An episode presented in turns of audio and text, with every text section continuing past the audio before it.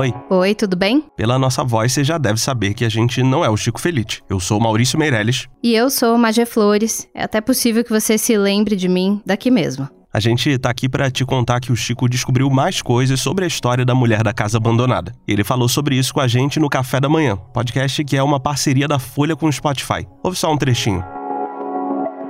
Que aconteceu depois que a série foi pro ar é que a gente descobriu que houve sim um inquérito policial da Polícia Civil do Estado de São Paulo investigando a Margarida Bonetti no ano 2000 pelo mesmo crime que ela era acusada nos Estados Unidos. Eu recebi uma dica de uma pessoa que trabalhou numa delegacia e me falou: olha, existe esse inquérito, ele tá registrado em tal delegacia, num caderno físico no subsolo da delegacia. Chico Podcast joga luz sobre a escravidão contemporânea no Brasil. Dá para medir o impacto da da reportagem? A gente está começando a ter alguns indicativos de que sim, houve mudança, Magê. E o primeiro é um levantamento que o Ministério Público do Trabalho fez com exclusividade a nosso pedido, de que houve sim um salto no número de denúncias de trabalho análogo à escravidão doméstica. Meu telefone tocou na quarta-feira de manhã e era uma pessoa da Polícia Civil avisando que existiria essa operação, avisando que eles iam entrar na casa abandonada às três da tarde. Deu três horas, chegaram seis viaturas e montou-se um circo. Essa história foi virando várias outras histórias.